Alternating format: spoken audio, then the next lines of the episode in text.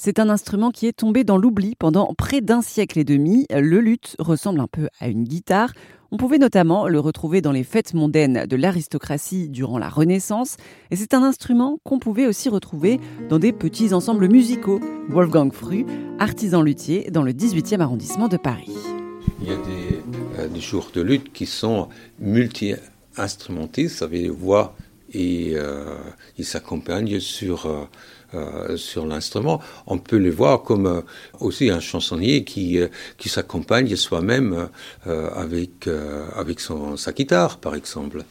après, il y a d'autres qui ont difficulté de faire ces deux choses ensemble, où ils disent Ah oui, mon, mon voix n'est pas très intéressant, c'est mieux un chanteur ou une chanteuse qui, qui fait ça mieux que moi-même. Et il fait ou un accompagnement, ou ils, font aussi des, des pièces solo pour montrer euh, leur euh, musicalité sur ces instruments-là. Est-ce que le luth était plutôt utilisé à l'époque médiévale? Nous, en Europe, ça vient de l'époque médiévale. C'est à cette époque-là, le luth est entré dans, on va dire, notre territoire Europe et a développé d'une autre manière que le luth oriental. Ils ont adapté cet instrument-là à leurs besoins musicale de l'époque.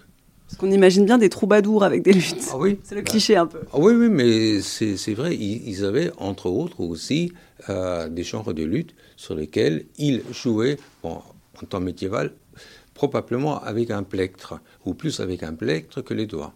Et après, le technique change avec euh, la polyphonie. On veut faire la polyphonie sur ces instruments-là, sur une technique euh, plectre-doigt, et après que la main droite qui fait sonner.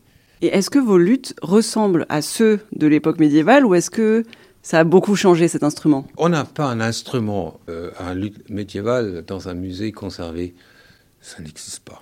Tout ce qu'on a sur ces instruments-là, c'est ou des sculptures sur des cathédrales, par exemple, ou euh, des illuminations dans des manuscrits. Et on essaye, avec tous les textes ou euh, les choses écrites et des images, essayer de reconstruire en proportion ces instruments-là. Aussi avec ces, choses qu'on sait sur la technique euh, d'assemblage de l'époque, euh, la grande discussion, est-ce qu'ils avaient d'école ou pas d'école Est-ce qu'ils sont déjà une technique Est-ce que c'est un monoxyde d'un instrument ou est-ce que c'est déjà quelque chose qui était fait avec, avec des lattes Après, tout ça, ça se développe, ça, ça change avec le temps. Et chaque génération, chaque époque a changé l'outil euh, de travail. Et un instrument de musique, c'est un outil de travail pour un musicien à ses besoins et aussi à ses possibilités techniques qui étaient là à l'époque. Les cordes, vous savez en quoi elles étaient faites euh? Ah Oui, euh, c'est des cordes en boyau en, en, général. Alors tout était en boyau sur le luth les, des cordes euh, évolution euh, plus moderne, euh, c'est des cordes, par exemple, filées avec une file cuivre, par exemple, autour. Ça, c'est quelque chose qu'on découvre au milieu du XVIIe siècle. Et en termes de taille, parce que là, on en, a sous, sous, les yeux, elles sont assez grandes.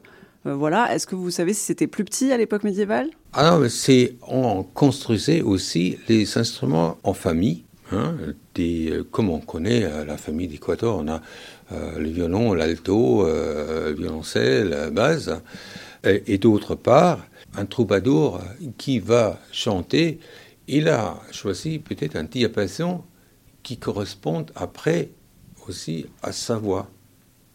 Et il a peut-être fait construire son instrument plus ou moins grand selon euh, parce que avec les cordes qu'on avait disponible à cette époque-là, il y a des, restrictions. Ça veut dire on pouvait que par la taille de l'instrument, ça veut dire aussi la longueur diapason, baisser ou augmenter euh, le ton.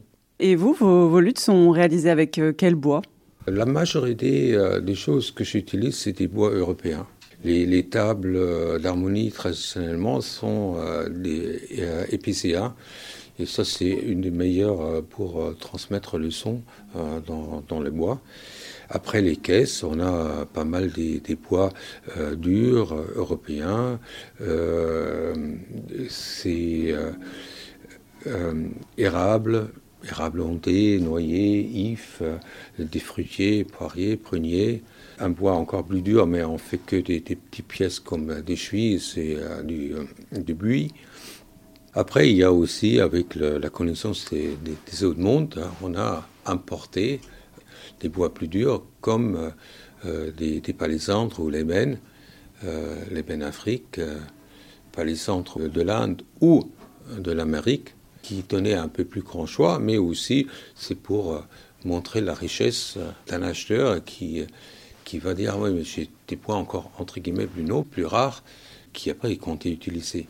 Et pas mal des instruments qu'on trouve encore dans le musée, ils sont, beaucoup des, matériaux un peu plus rares, parce que ça, c'est des instruments qui étaient, avec les siècles, conservés. Quand l'instrument était plus utilisé, il était tellement beau, entre guillemets, qu'on les mis dans des cabinets de curiosité par exemple, et euh, en remontrer sa richesse parce qu'on a un instrument euh, super décoré. C'est quoi le luth le plus rare, le plus impressionnant que vous avez vu?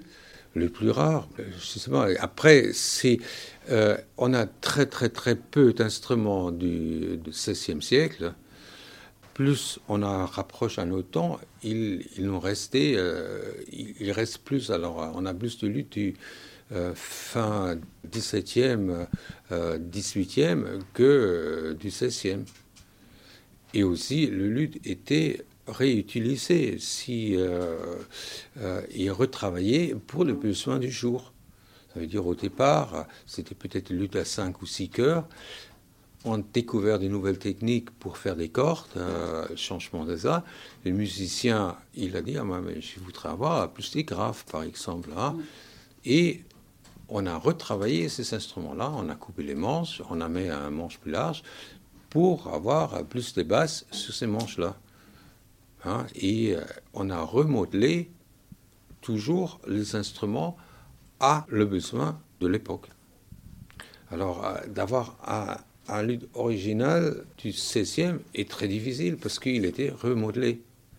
On a peut-être que la caisse et le reste est peut-être 17e ou 18e. C'était Wolfgang Fru, l'un des derniers fabricants de luth à Paris. Cet instrument à cordes était particulièrement répandu au Moyen Âge.